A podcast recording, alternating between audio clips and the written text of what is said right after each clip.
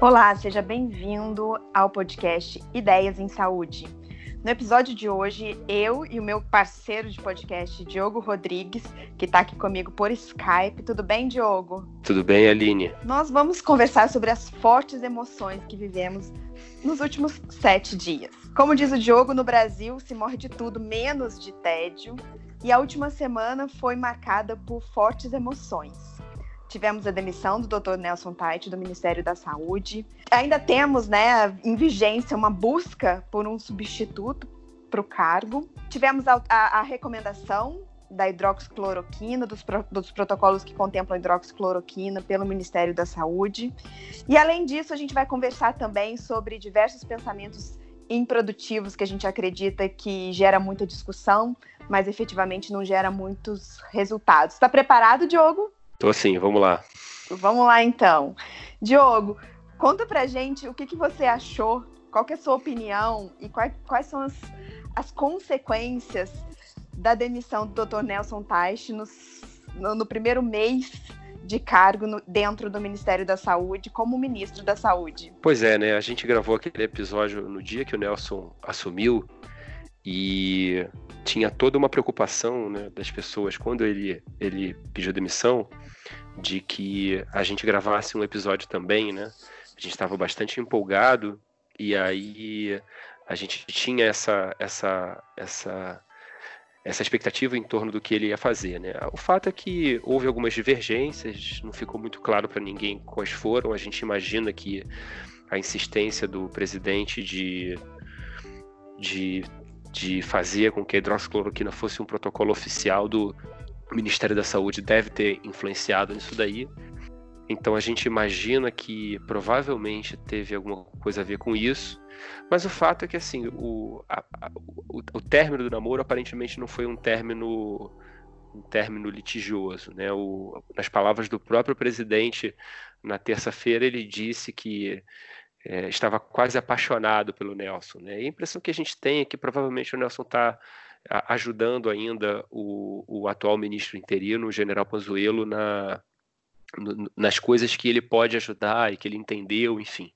Tem uma série de, de, de coisas que o Nelson pode ajudar, que ele entendeu e, e, e programou e fez, e inclusive contatos para tentar trazer tratamentos de fora para o Brasil. Isso tudo certamente é, o Nelson deve estar ajudando, então é, é, possível que ele, ele tenha uma participação mais discreta agora no Ministério, então se você estava esperando mais memes dele, acho que não vai rolar por enquanto, mas certamente a, a forma como ele saiu estava muito mais de acordo com o que a gente conhece, que a gente entende dele, foi uma, uma saída bastante discreta, um discurso de sete minutos em que ele colocou que a escolha dele naquele momento era sair.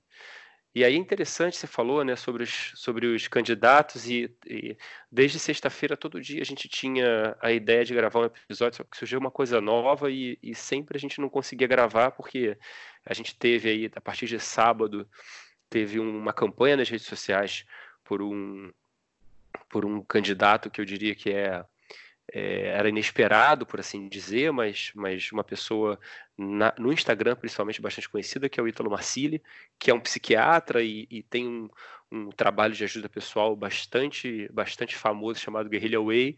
É bastante conhecido porque ele fala algumas coisas polêmicas e também porque é um, um aluno famoso do Olavo de Carvalho. Né? O Ítalo se colocou à disposição do, do, do presidente para ser o ministro da Saúde nesse momento de crise, e isso, obviamente, gerou uma série de discussões, né, Aline? É, Diogo, eu, eu particularmente não conheço muito bem tecnicamente o Ítalo, é, mas eu também não sei se nesse momento de crise, de, de tanta polêmica que a gente já vive, assumir o cargo um ministro da Saúde que já é uma pessoa polêmica nas redes sociais, é, tem, o seus lado, tem o seu lado positivo, mas eu acho que talvez o lado negativo da discussão em volta dessa figura é, talvez fosse desviar mais ainda o foco do trabalho do Ministério da Saúde. Então, assim, particularmente eu não consigo julgar a técnica dele, eu não conheço, mas pela figura, pela figura polêmica que ele é, talvez, na minha opinião, não fosse um, um, uma escolha muito produtiva nesse momento de tanta confusão, de tanta crise, de tanta polêmica que a gente já vive, né? É, eu conheço o Ítalo há mais de 10 anos e é, acompanhei aí essa, essa ascensão dele nas redes sociais. O que eu posso dizer para as pessoas que não o conhecem e o conheceram baseados em, em, em algumas, alguns vídeos que circularam, assim, que é, quando você tem, sei lá, dezenas, talvez centenas de horas de material é, disponível na internet, como ele grava, né? Ele grava, estava gravando é, lives diárias já há, há, quase dois anos, se eu não me engano. É óbvio que você vai encontrar uma ou outra fala que é, descontextualizada vai, vai causar polêmica. E, inclusive, se vocês tiverem oportunidade, recomendo assistir a entrevista de anteontem, de quarta-feira, dia 20 de maio, no Pânico, que ele deu. Uma entrevista bastante, bastante interessante, né? Mas eu concordo com você, Aline. Eu acho que talvez para esse momento a coisa que o governo mesmo, menos esteja precisando seja de mais polêmica. Né? Aí a gente teve também é, uma, uma, uma discussão em torno da Anise Yamaguchi, que é uma médica do, de São Paulo, que está muito ligada ao protocolo, protocolo de hidroxicloroquina na, na, inclusive na Prevent Senior, né, e, e, teve já como presidente, teve em Brasília algumas vezes. É, e aí, aparentemente, o que, o que sugere-se que vai acontecer, é que pelo, por enquanto, pelo menos, o, o, o então secretário executivo do Nelson e agora ministro interino, general Panzuelo, vai continuar, porque aparentemente as, os planos, por assim dizer, de abordagem do coronavírus estão todos é, desenhados. O Nelson falou isso quando saiu, inclusive, os planos para os estados e para os municípios. Então, aparentemente, o que ele vai ter que fazer agora é executar, distribuir material, compra de API, compra de respirador, essas coisas, né? Então, talvez no, no, no momento posterior, talvez na semana que vem, até se, se monte um, um comitê de crise para poder lidar melhor com isso. A minha impressão, né, e, e, nós oncologistas, a gente tem visto muito isso, né, Aline, é que se o coronavírus, se a gente conseguir uma vacina logo, a gente vai resolver isso logo, enfim, ou um tratamento eficaz. Mas se o coronavírus ficar durante dois anos, é, foi o tempo que durou, por exemplo, a, a pandemia da gripe espanhola, a gente vai precisar ter um plano B para poder lidar com isso, né? Porque o, o SUS não pode ficar parado durante durante dois anos, as pessoas vão continuar tendo câncer, as pessoas vão continuar é, infartando, as pessoas vão continuar tendo AVC, as crianças vão continuar tendo diarreia, vão continuar tendo asma. E assim, não dá para você deixar o sistema de saúde todo mobilizado para isso, né? Você vai ter que ter um plano de contingência, como se fosse uma guerra mesmo, que você vai mobilizar uma parte da, da população, uma parte da, da, da estrutura do Estado para cuidar da, de, desse cenário e você vai ter que a, o povo vai continuar tendo que trabalhar, vai ter que continuar tendo que ser cuidado pela saúde de outras formas, né? É, e nesse ponto que é a minha insegurança particular, e eu imagino que é a insegurança da maioria da população, é que um cargo tão importante como o, o cargo de ministro da Saúde seja ocupado por um profissional não médico. Eu entendo as qualificações em termos de logística do general Pazuello, mas ele não tem uma visão holística da saúde e futurista da saúde. Na verdade, quais são os impactos que toda essa paralisação é, do SUS, não só do SUS, mas da saúde suplementar também, para o tratamento do coronavírus, o que, que isso vai causar? Da, na verdade, o que isso já está causando nas outras patologias. Eu acho que para ter essa visão desses impactos e se preparar para isso, porque eu acho que a gente precisa ter planejamento para isso, planejamento de gestão para isso. Como que a gente vai lidar com o aumento das mortes causadas por infarto, porque os pacientes não estão conseguindo chegar, estão com medo de chegar na, nas, nas emergências para tratar um infarto agudo do miocárdio, por AVC, por complicações do diabetes. Como que a gente vai lidar com o aumento dos diagnósticos avançados de câncer, porque fora de pandemia, principalmente no SUS, os pacientes já são diagnosticados em estágios mais avançados, o que demanda mais tratamento, demanda mais cuidado desses pacientes. E com essa, entre aspas, paralisação, praticamente paralisação dos outros serviços, não, coro, não Covid, é, isso está gerando uma bola, literalmente uma bola de neve. Como a gente vai lidar com o manejo, como que está sendo estruturado esse planejamento para cuidar das pessoas que têm outras doenças não coronavírus. Então, eu acho que para o Brasil se planejar para isso, ele precisa de um médico no comando do Ministério da Saúde. E isso atualmente me preocupa muito. A gente não está sendo comandado por um, por um médico que tem essa visão. É, eu acredito que provavelmente nas próximas semanas isso vai isso vai se desenhar de uma forma um pouco mais mais clara, né? Então, provavelmente, como eu falei, vai ter um, um uma pessoa que vai cuidar da, da crise do coronavírus como um todo, né? E aí até mesmo da, dos aspectos econômicos, dos aspectos sociais, e provavelmente o Ministério da Saúde vai continuar é, porque, assim, são uma expectativa de 50 mil casos no Brasil que não vão ser diagnosticados de câncer, que seriam se o sistema de saúde estivesse trabalhando, né? A Unicef fala que 1,2 milhão de crianças pode morrer por conta do isolamento social, do lockdown no mundo todo.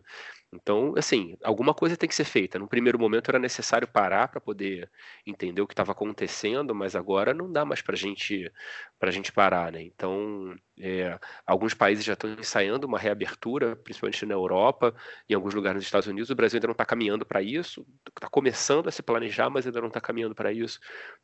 Mas a, a, impressão que dá é que, pelo menos por enquanto, a gente vai ter que ter é, alguém para cuidar da saúde de forma mais macro porque e aí de fato o ideal é que seja uma pessoa que, que tenha de fato um, um background de saúde, né, que seja um médico, um profissional de saúde. Né?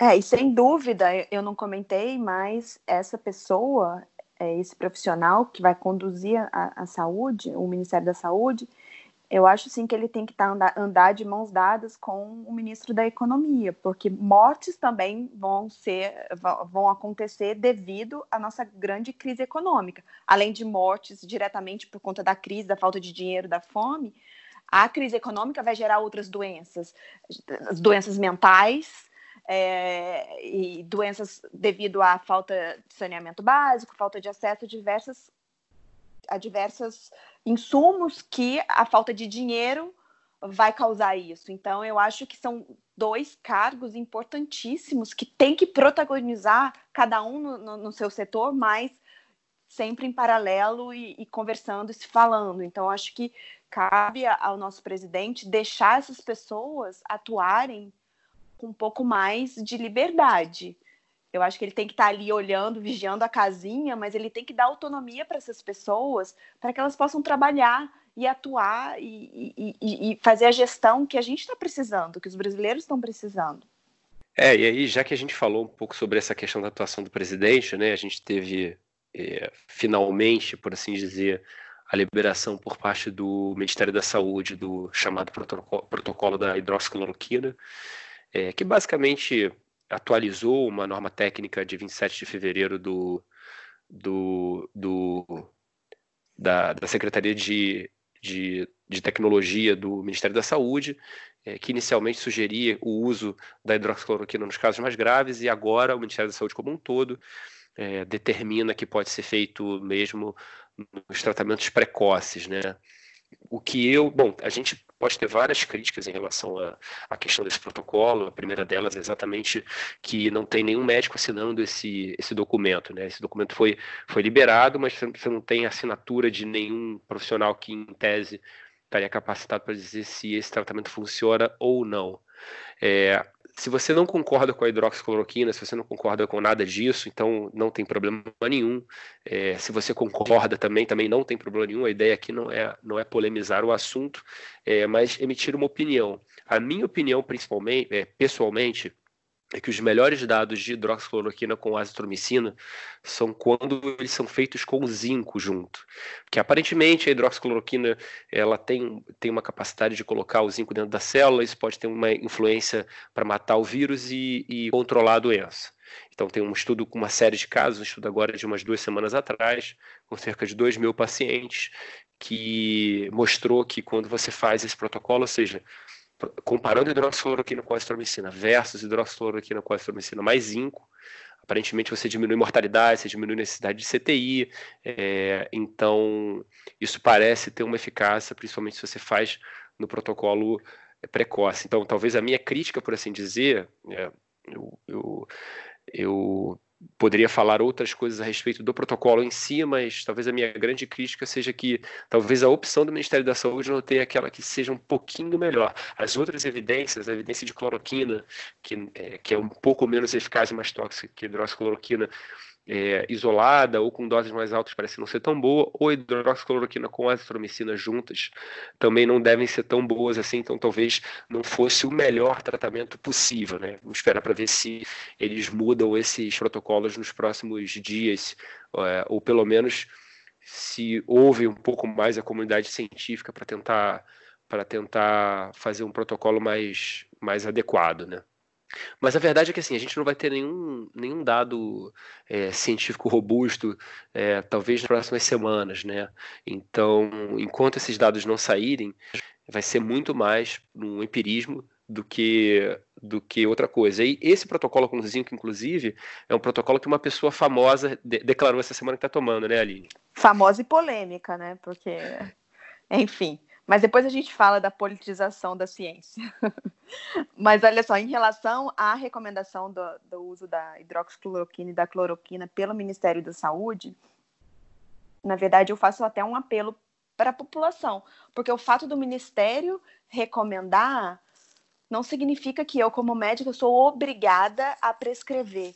Então eu acho que cada, cada paciente, cada pessoa que desejar e, e, e, que, que acha que tem que fazer por conta da recomendação do Ministério da Saúde, que tente conversar com um médico que ela confie e que gere credibilidade.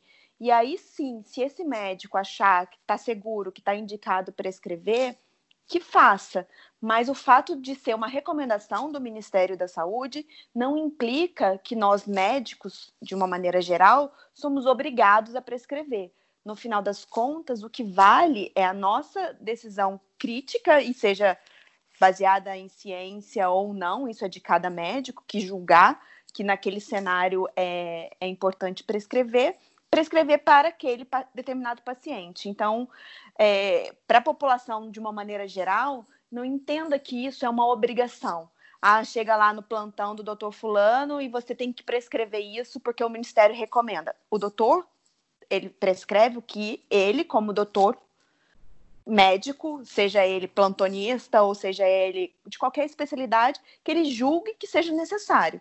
Então, eu não vejo isso como uma obrigação de nós médicos, temos que prescrever esses protocolos se a gente julgar que realmente não tem evidência científica e que o risco para aquele paciente é maior do que o benefício.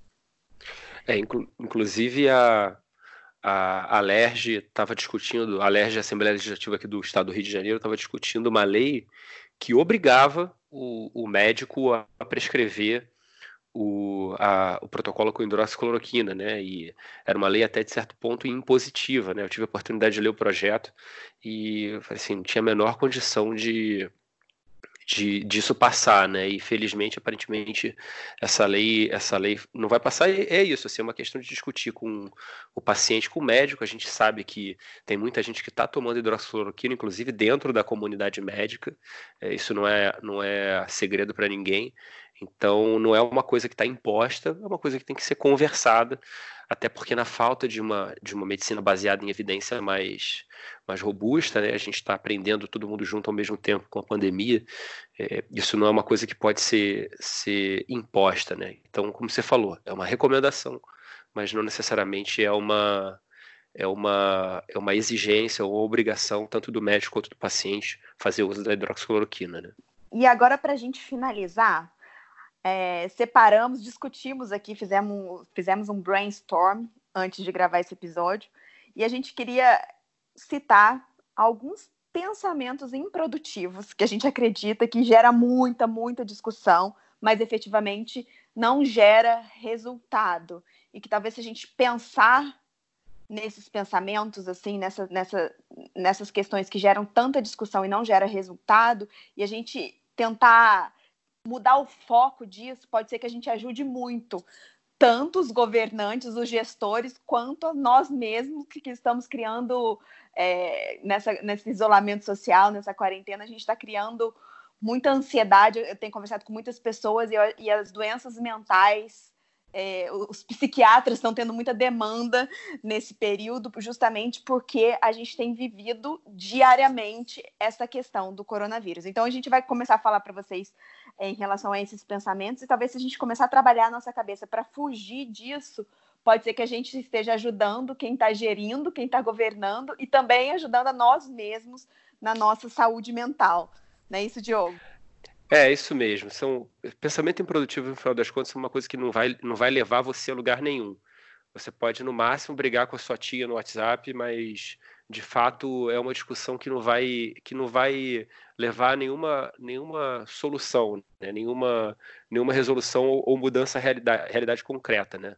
Para quem, quem acha, para quem gosta de uma discussão, é, ele é até interessante, mas ele não, ele não vai produzir nada, ele não vai não vai gerar nenhum, nenhum resultado, e por isso que a gente acha interessante pontuar aí cinco, cinco pensamentos. Né?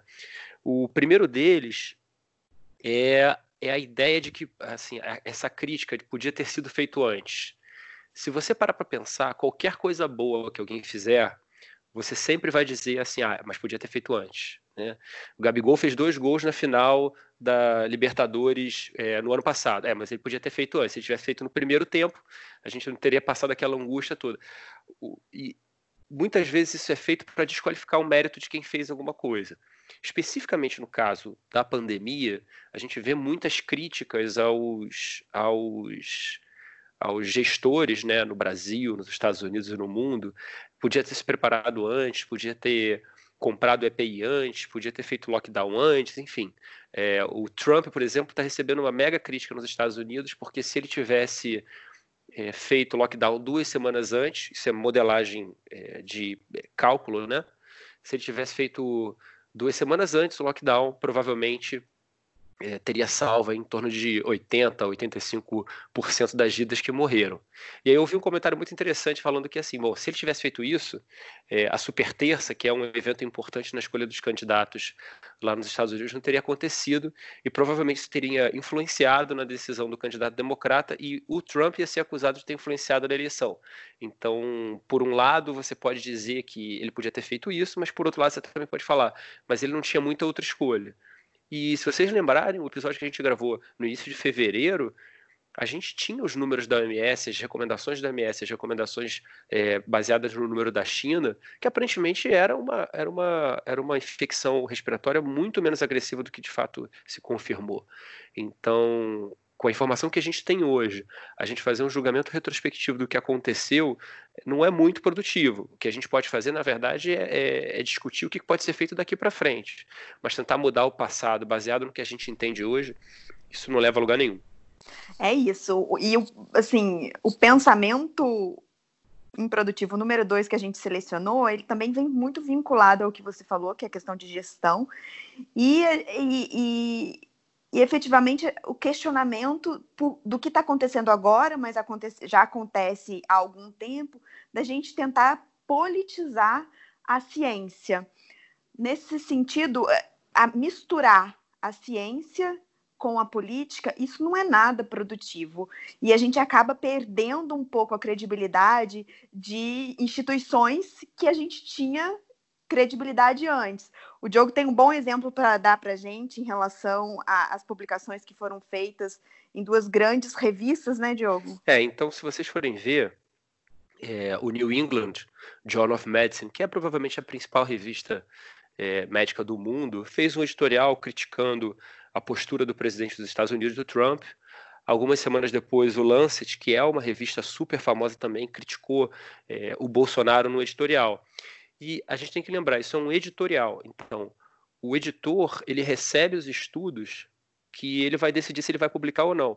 E quando ele deixa claro no editorial que ele tem um viés da preferência dele, você meio que desconfia que provavelmente ele deve estar tendo um viés também na hora de selecionar essa ou aquela medicação. E isso, de fato, eu, é, é, eu, eu, ao meu ver, a gente tem que colocar a culpa, por assim dizer, tanto no, no, no, Bolsonaro quanto no Trump, de, de querer assumir para si uma droga como sendo o seu tratamento, por assim dizer, porque isso automaticamente gera nas pessoas, e a gente sabe que o nosso cérebro ele trabalha por associação, isso, isso gera nas pessoas uma, uma, uma escolha de lado. Então, naturalmente, aquelas pessoas que são contra o, o Bolsonaro, contra o Trump, vão ser contra também a hidroxicloroquina.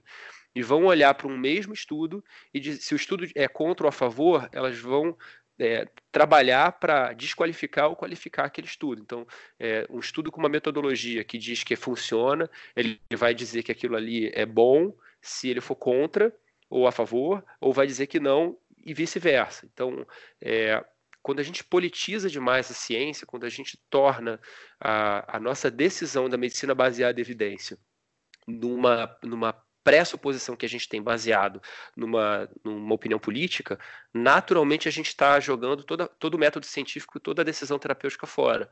É, e aí é, é, importante a gente entender, nós, médicos, né, principalmente no século XX, a gente trabalha com medicina baseada em evidência. Então a gente tem os estudos, os estudos mostram para a gente a evidência de um tratamento e a gente passa a incorporar aquela prática quando a gente não tem evidência, por quê? Porque é uma, uma doença nova que ninguém sabe como mata as pessoas, ninguém sabe como se transmite, ninguém sabe como, como de onde surgiu. É natural que a gente procure de alguma forma, no cérebro procure alguma forma de tentar entender o que está acontecendo. Então, é importante a gente, a gente entender que e nos permitir, por assim dizer, o benefício da dúvida e saber que a gente está aprendendo junto. E se você já tem uma pressuposição política, baseado em alguma coisa. Quando você vai interpretar uma, uma, uma, um dado científico, naturalmente você já vai estar enviesado, e aí isso não é bom para a ciência, certamente não é bom para a gente, também não é bom para os nossos pacientes. Né? O que também não é bom, Diogo, que é o nosso terceiro pensamento improdutivo, é que a gente compare os países. Na verdade, a gente pode aprender com as experiências dos outros países, efetivamente é isso que a gente tem aprendido com a experiência da China em relação à pandemia, com a experiência da Alemanha, com a experiência da Suíça, com a experiência da Itália, dos Estados Unidos, que são experiências diferentes e a gente vai junto aprendendo e construindo um racional é, para essa doença. Mas efetivamente, ao pé da letra, a gente comparar é, como que um país X está conduzindo a pandemia em relação ao país Y ou Z, isso é improdutivo, gera muita discussão, mas não gera resultado. Por quê? Porque a gente está comparando populações totalmente diferentes do ponto de vista biológico, étnico, a gente está comparando populações com diferenças culturais, a gente está comparando populações com diferenças geográficas, diferenças econômicas. Então, esse, é, essa comparação de como a Alemanha está conduzindo e o Brasil, ou como o Brasil e os Estados Unidos em relação à Itália e Espanha, isso gera muita discussão, mas efetivamente a gente não consegue tirar uma conclusão é, um, ter um resultado e ter uma crítica construtiva. Então, acho que a gente tem que aprender a aprender com as outras experiências, mas parar de fazer comparações, porque é, essas comparações não são nada equivalentes, não, não são não tem como ser comparáveis porque são muito diferentes. É, então, por exemplo, as pessoas que defendem que o, o, o lockdown não deve ser feito, frequentemente usam a Suécia como exemplo, né? A Suécia nem está tão bem assim, então a taxa de mortalidade por milhão de habitantes na Suécia até está relativamente alta em relação aos outros países ali é, daquela região, os países escandinavos, que poderiam ser comparados. Né? Mas o fato é que a Suécia tem estatísticas mostrando que até 40% das pessoas da Suécia já trabalham em home office. E, então isso, ou seja, já tem um grupo grande de pessoas que já ficam em casa naturalmente. E por ser um país em que você tem um inverno extremo durante um bom período do ano, do qual a gente está saindo, por assim, por, por assim dizer agora, é, você dizer que as pessoas saem normalmente de casa num momento em que a temperatura está menos 10, menos 15, abaixo de zero, não faz muito sentido. Ninguém vai circular no parque num, num, clima como esse. Então, você comparar isso com, por exemplo, o Brasil, não faz muito sentido. Da mesma forma como também não, não, não é muito interessante você olhar as estatísticas dizendo ah, o Brasil passou o número de casos do país X ou do país Y, do país Z. Talvez o único país que a gente possa comparar mais ou menos os nossos números por uma questão de número absoluto de população, seja os Estados Unidos. Nenhum outro país na Europa, nenhum outro país na Ásia, é, inclusive a China, porque a gente não pode confiar nos números da China, a gente pode comparar. E mesmo na realidade do Brasil, tem vários fatores. O clima pode influenciar, a, a miscigenação pode influenciar, a taxa de vacinação por BCG pode influenciar. Então, mesmo isso, como você falou, a gente tem que aprender e ir aprendendo aos poucos. E também não comparar certas práticas que estão sendo feitas. Ah, por exemplo, ah, vamos fazer teste para todo mundo, por que não faz mais teste? Assim, é, para quem não está acompanhando, a testagem talvez seja mais crítica, ou seja, seja mais problemática do que o tratamento. A quantidade de testes que estão vindo que não funcionam, que tem falha, que, tem, que não são confiáveis, assim, tem muitos testes que são promissores, mas tem muita coisa ruim chegando no Brasil. É quase um, é quase um mercado negro. É, e, e o Bill Gates, há umas duas semanas atrás, é, deu uma entrevista na CNN dizendo que uma, uma, política de testagem efetiva só poderia funcionar, isso nos Estados Unidos, se eles te testassem a população inteira a cada 15 dias, ou seja, fazer uma média aí em torno de, de 2 milhões de testes por dia para conseguir é, efetivamente isolar as pessoas que estão doentes. Ou seja, isso é impraticável. Então, a questão da a comparação, ah, por que não fez teste, por que não faz menos teste, enfim. Os números do Brasil, obviamente, vão, vão aumentar é, porque a gente está fazendo mais testes, então é esperado que os números aumentem, mas a gente também não pode comparar tanto assim, porque, como a gente falou, a realidade do Brasil é uma realidade própria, que a gente tem que aprender com ela, e aí, muitas vezes, a gente vai falar um pouco sobre isso, quando a gente vê uma notícia dessas, o que está sendo feito, na verdade, é para criar polêmica, né? A gente vai falar sobre isso. Uma outra questão também que a gente selecionou, que é o nosso quarto pensamento improdutivo, e que é que a gente faz isso automaticamente, então a gente tem que trabalhar a, a cabeça se policiar para não fazer, é a gente achar que a gente consegue ler mentes, né? A gente precisa evitar isso. Se a pessoa está falando uma coisa, a gente já a gente está escutando o que ela está falando, mas está supondo o que ela está pensando, né, Diogo? É, isso daí, na verdade, talvez seja um dos grandes problemas da, da, da atualidade, né? E principalmente como a gente está gente tá fazendo muita discussão virtual, principalmente pela tela do computador. Vamos dizer, por exemplo, que você diz assim: Ah, eu acredito em Papai Noel. E aí a pessoa diz assim: Ah, se você acredita em Papai Noel, então você acredita em Saci Pererê, você acredita na Fada do Dente e você acredita no Coelhinho da Páscoa. Aí você fala: Não, eu disse que eu acredito em Papai Noel. Ah, não, mas quem acredita em Papai Noel também acredita em Saci Pererê, na Fada do Dente, no Coelhinho da Páscoa, então você acredita também, então você é um visionário, você é um sonhador, não sei o quê. Se você parar para pensar, você que está escutando, a gente faz isso com uma frequência muito maior do que a gente imagina. Você fala assim, ah, eu sou, eu, eu, eu sou a favor de isolamento vertical, ou de isolamento horizontal, ou de lockdown, ou de hidroxicloroquina, ou de observação, enfim. Ah, se você acredita nisso, então você é fascista, você é nazista, você é comunista, você é, você é contra o presidente, você é contra o Brasil, você é a favor do globalismo, enfim. Ah, no fundo, o que talvez a gente precise fazer da nossa parte é ter um pouco mais de, de capacidade de escutar e falar, bom, o que, que você está querendo dizer com isso? Ao invés de falar assim, ah, se você está dizendo isso, então você também está pensando isso ninguém consegue ler mentes, e, e, isso é uma coisa que pode parecer meio, meio, meio absurda, mas é uma coisa que a gente tem feito cada vez mais. E a própria mídia tem feito isso nos últimos tempos, né? É, então, se você for ver, muitas, muitas vezes você tem uma, uma notícia, e essa notícia é seguida de uma opinião do, de alguém da mídia, enfim, o apresentador, ou um, alguém que está escrevendo, ou um tweet, ou uma notícia, ou um comentário. É, ah, se essa pessoa está falando isso, provavelmente ela está pensando tal coisa, provavelmente ela, ela pensa tal coisa, provavelmente ela acha que é, enfim, que é o nosso quinto ponto, né, Aline? É, mas antes de ir para o quinto, e é exatamente isso que acontece. Muitas vezes a informação que você está querendo passar, com que você está usando as suas palavras, eu acredito em Papai Noel, ele se torna secundário às especulações. Então, isso acontece muito, acontece todo dia acontece toda hora, seja numa conversa informal, eu com você no telefone, ou eu com um paciente, ou na mídia, está acontecendo toda hora. A pessoa está dando uma informação e você começa a especular. E as especulações ou preconceitos, eles acabam se tornando mais importantes e protagonistas daquela situação do que efetivamente a informação que você está passando. Então, a gente tem que ter muito cuidado com isso, porque isso eu tenho certeza que todo mundo faz mais de uma vez por dia, porque a gente não para para pensar nisso que a gente está fazendo. E aí, para finalizar, a gente separou a última, que é que na verdade é, a gente precisa ter um pouco de cuidado, é, é chamar atenção. Se a gente for parar para pensar, atualmente com, com as mídias sociais, com a TV. Com... A gente está vivendo um grande Big Brother de tudo que está acontecendo no Brasil. A gente está tendo uma transmissão ao vivo, 24 horas por dia, praticamente, de todos esses fatos que estão acontecendo. É, e muitas vezes a gente não tem fatos tão atraentes que gere uma notícia que gere atenção, porque é difícil você gerar notícia 24 horas por dia.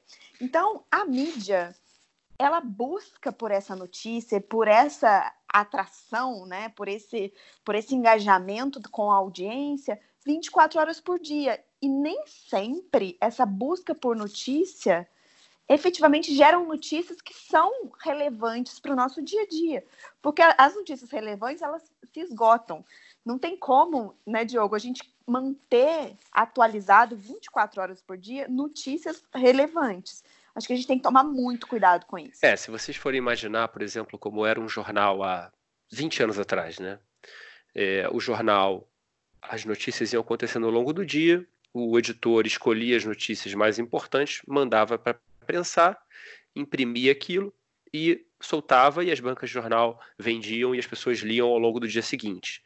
Agora, com a, a, dinâmica da internet e do WhatsApp, as notícias elas correm muito mais rapidamente. Então, é, a mídia tem que gerar uma, tem que gerar um fluxo de informação que é quase enlouquecedor. Então, é sempre um tratamento novo, é sempre um caso trágico de morte, que sempre vai ser uma tragédia. Mas assim, se você só vê isso, é, quanto mais você vê isso, mais a sua mente vai ficar, vai ficar pensando que a vida é só uma tragédia. É, a gente comentou, né, o, o, o, famoso lá que a gente comentou que, que, que disse que está tomando hidroxicloroquina é o presidente dos Estados Unidos, o Trump, e assim, atualmente a mídia que não que não está do lado dele só fala sobre isso, fala dos, dos malefícios, enfim, foi uma notícia do início da semana, e eles continuam falando sobre isso, eles continuam é, dizendo que a hidroxicloroquina não funciona, citam casos em que as pessoas podem ter efeitos colaterais, enfim. O ideal é que a gente possa diminuir um pouco o nosso fluxo de, de de informação que chega até a gente. Eu, particularmente, posso dizer o que, que eu tenho feito atualmente. Eu não acesso mais nenhum canal de notícia, eu não acesso mais nenhum, nenhum, nenhum site, a não ser que eu queira, eu queira ver assim, qual é a fofoca que está rolando, mas isso acontece no máximo uma vez por dia. Que eu já cheguei à conclusão que toda, conclusão que toda informação importante chega por WhatsApp ou por Twitter. Que é uma. O Twitter é uma coisa que você consegue filtrar melhor quem que você vai estar tá vendo. Mas como a gente vive num, numa era em que o, que o que é mais importante é chamar a atenção e as tragédias, os, os, perigos, eles sempre chamam mais atenção do que o início da primavera ou que tá que a que a, apareceu tartaruga no, é, sei lá, nadando no Central Park, o que quer que seja, é, a gente naturalmente vai, vai ficar muito preocupado se a gente só ficar assistindo isso. Então, fica aqui a, a, o recado né, para a gente tentar diminuir um pouco o nosso acesso a isso e entender que, que a gente não precisa talvez de tanta informação, a gente não precisa ser tão acelerado porque isso talvez acaba influenciando, talvez acabe influenciando a, a, saúde mental das pessoas nessa pandemia, né? É isso, Diogo. Acho que a gente passou o recado dessa nossa conversa. É, eu acho que a gente precisa também dar uma freada nessa questão de. nesse, nessa questão de, de fluxo de informação. Muitas vezes as pessoas não estão preparadas para receber tanta informação, para digerir essas informações, e isso vai sobrecarregando o emocional. E, e as pessoas elas estão precisando, principalmente durante esse confinamento, esse isolamento social, de cuidar da mente para poder passar mais leve por toda essa crise que a gente está vivendo. Então, eu gostaria de agradecer, Diogo, a sua participação. e te convidar para nossa gravação de hoje à noite, que tem hoje. e agradecer você que está ouvindo a gente. Eu espero que tenha gostado desse episódio. E fica com a gente que em breve teremos outras conversas bem legais e produtivas por aqui. Tchau, tchau. Tchau, tchau.